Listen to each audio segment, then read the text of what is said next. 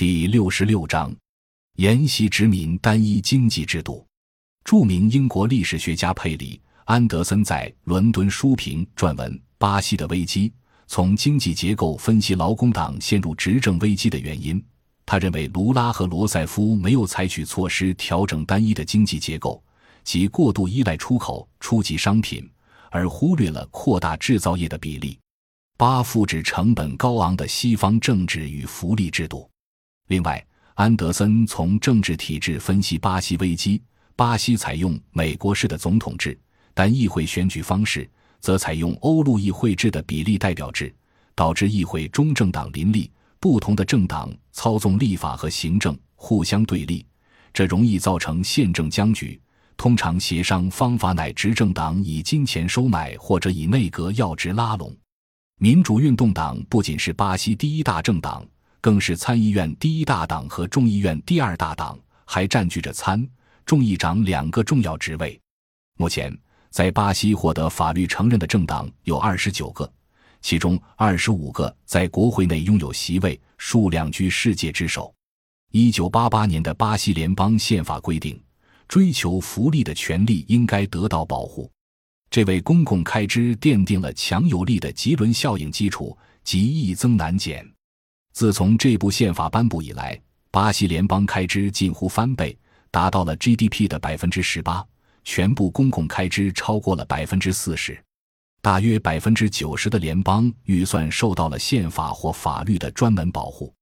按照巴西央行发布的数据，二零一五年其不含利息支付的基础预算赤字为一千一百一十二点五亿雷亚尔，相当于 GDP 的百分之一点八八。较二零一四年增长了两倍以上。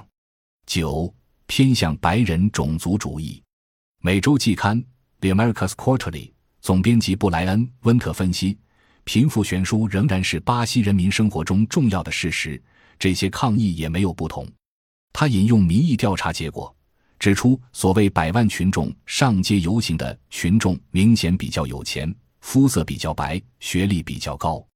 根据《圣保罗夜报》调查机构在新晋圣保罗的两次抗议中的调查，反政府的示威者年收入高于两万七千六百美元的可能性，比亲政府的示威者的年收入能达到这个水平的可能性高百分之十三。同时，反政府示威者不太可能是公务员，而更可能有自己的生意。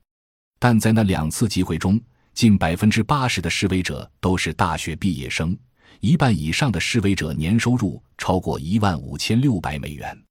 总而言之，这表明大多数上街的人是更富裕的白人上层中产阶级，使美国延续门罗主义。近代以来，拉美多场军事政变往往由美国背后策划支持，目的乃扶植亲美国的政权。根据南方电视台报道，从两千年开始，美国已经发动六次拉美政变。二零零二年发动军事政变，企图推翻委内瑞拉总统查韦斯；二零零四年发动政变，推翻海地总统阿里斯蒂德；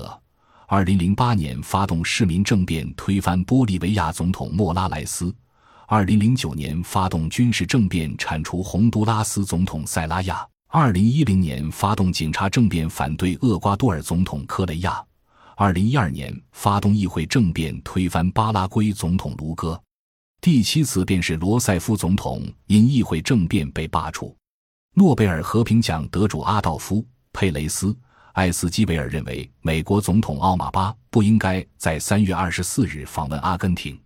一九七六年三月二十四日，阿根廷发生军事政变，人权组织估计，军事政变之后的几年，大约三万人被杀或者人间消失。艾斯基维尔说：“那是死亡、虐待、囚禁。”流亡的时代，我是那个时代的幸存者。如果你深入分析现实，就发现美国要对拉丁美洲的军事政变负责。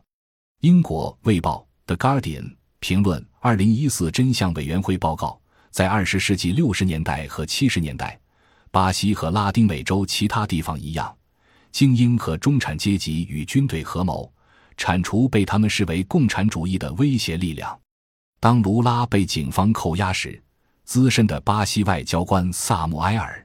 ·吉马良斯指出，政变正在进行中。现在所发生的一切，就是国内与国际合谋摧毁劳工党，目的就是在巴西推行在阿根廷当下实行的新自由主义模式。社会学教授博阿文图拉支持美国插手巴西内政，美帝国主义已经回到拉丁美洲。五十年前，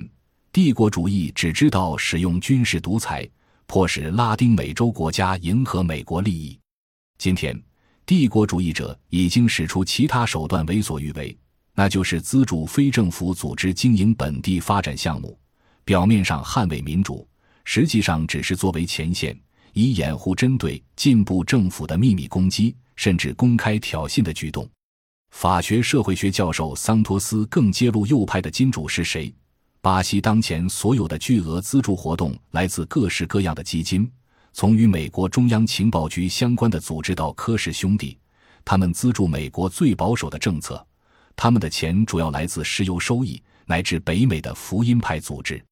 巴西主流媒体。将成千上万涌上街头的民众描写成英雄，反抗腐败的左翼残暴政权。获得被誉为新闻界诺贝尔奖的普利策新闻奖的著名记者格伦·格林沃尔德却认为，这种街头运动由富裕阶层策动，企图推翻巴西民主成果。他们长期憎恨民主选举产生的结果，现在借着反腐败的幌子欺上瞒下地前进。与一九六四年军事政变颇为相似，在外界的大量资助下，新自由主义政党、财团控制的媒体、保守的司法制度、石油游说集团、白人精英与右翼集团集结在一起推翻现任政府，却被主流媒体描绘成人民起义反抗腐败政权。一九六四年的悲剧仿佛正在重演。历史学者阿尔维斯·德利马感叹。我们正在面对一场推翻民选总统的政变，我们临近新阶段，反革命浪潮回击了，在民主制度中设置了更多限制，孕育了令人难以承受的傲慢与建制暴力。一九六四年，军队领头推翻政府，而当下的反革命群体则是由新自由主义政党组织勾结的商界、右翼团体、财团控制的媒体以及高度政治化的司法机关。环球集团势力庞大，旗下经营数十种报纸、杂志、电视频道、网站等，并且拥有新闻、娱乐、足球、嘉年华等专利。环球集团当年积极支持1964年政变，在军方当政21年期间谋取暴利。另类左翼网站 o c a s o n 后的编辑罗萨里奥分析，与1964年相似，当前的政变图谋是由巴西最大的媒体集团。环球集团大力支持的，但与一九六四年不同之处在于，当前的政变图谋乃意识形态驱动的司法制度的结果，目的有三：第一，推翻民选总统；第二，阻止卢拉进驻二零一八年总统选举；第三，最终将劳工党打成非法组织。感谢您的收听，本集已经播讲完毕。喜欢请订阅专辑，关注主播。主页更多精彩内容等着你。